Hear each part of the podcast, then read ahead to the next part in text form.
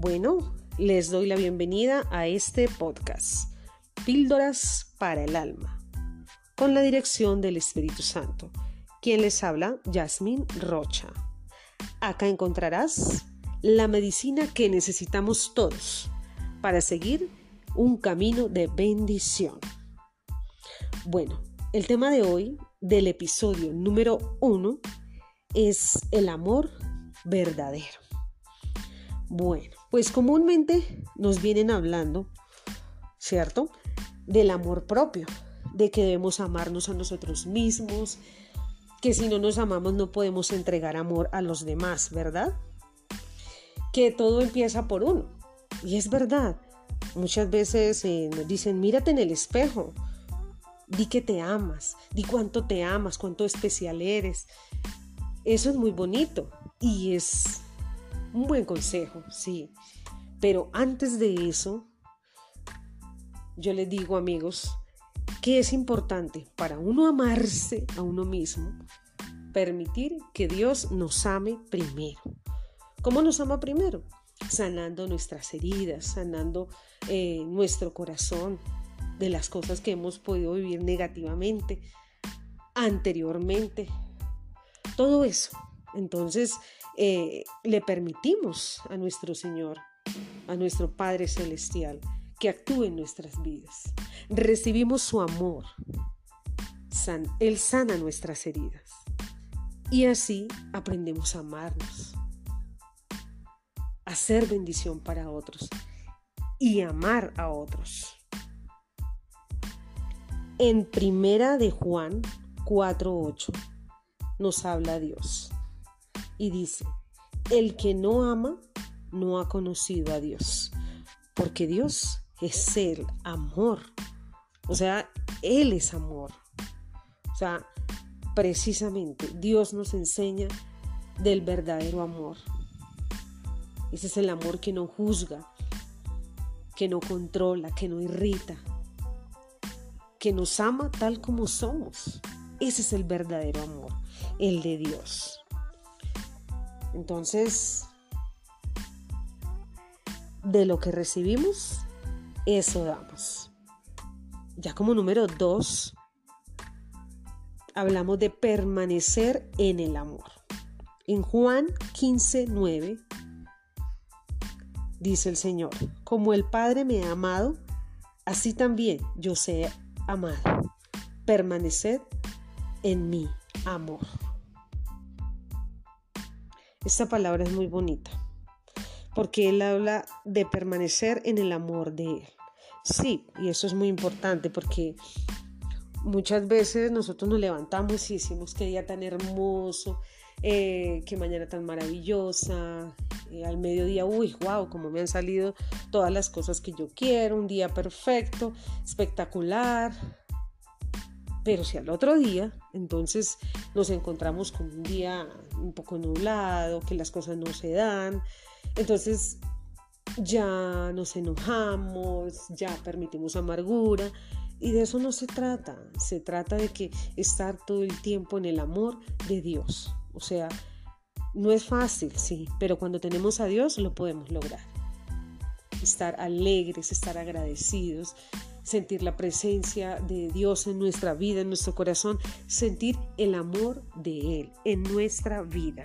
O sea, cuando Él habla de permanecer, no significa hoy sí, mañana no, hoy sí, mañana no, sino todo el tiempo. Ahí nos está hablando el Señor de la constancia.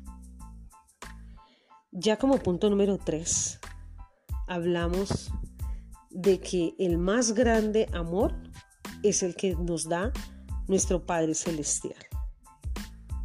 En Jeremías 31:3, el Señor nos dice, Jehová se manifestó a mí hace ya mucho tiempo, diciendo, con amor eterno te he amado. Por tanto, te prolongué mi misericordia. O sea, me parece tan bonito este, este versículo de la Biblia, porque Señor siempre nos ha amado. O sea, no le importa nada eh, cuántas veces le fallamos, ¿sí? nuestras diferencias, nada, nada, nada. Él nos ha amado eternamente, dice Él. y que nos prolonga su misericordia, es decir, sus bendiciones, su amor, todo el tiempo. Como número cuatro, no hay amor más grande que el de Dios para con nosotros. Y nos lo demuestra en Juan 3:16. Dice, porque de tal manera ha amado Dios al mundo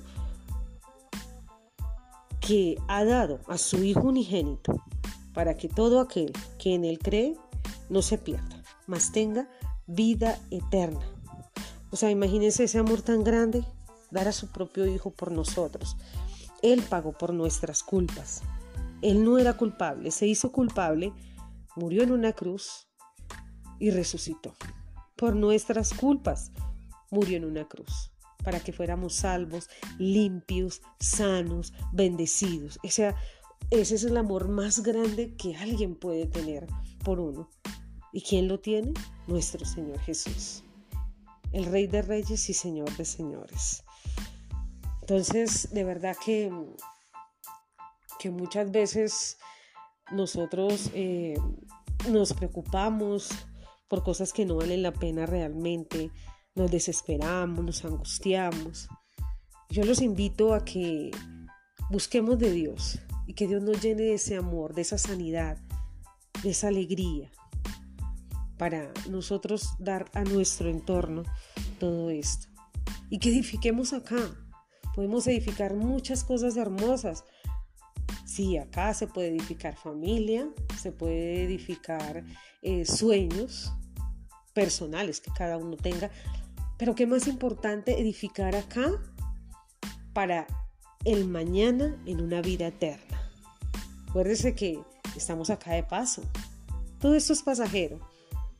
Por muy bonito que sea, es pasajero. Todo esto pasa.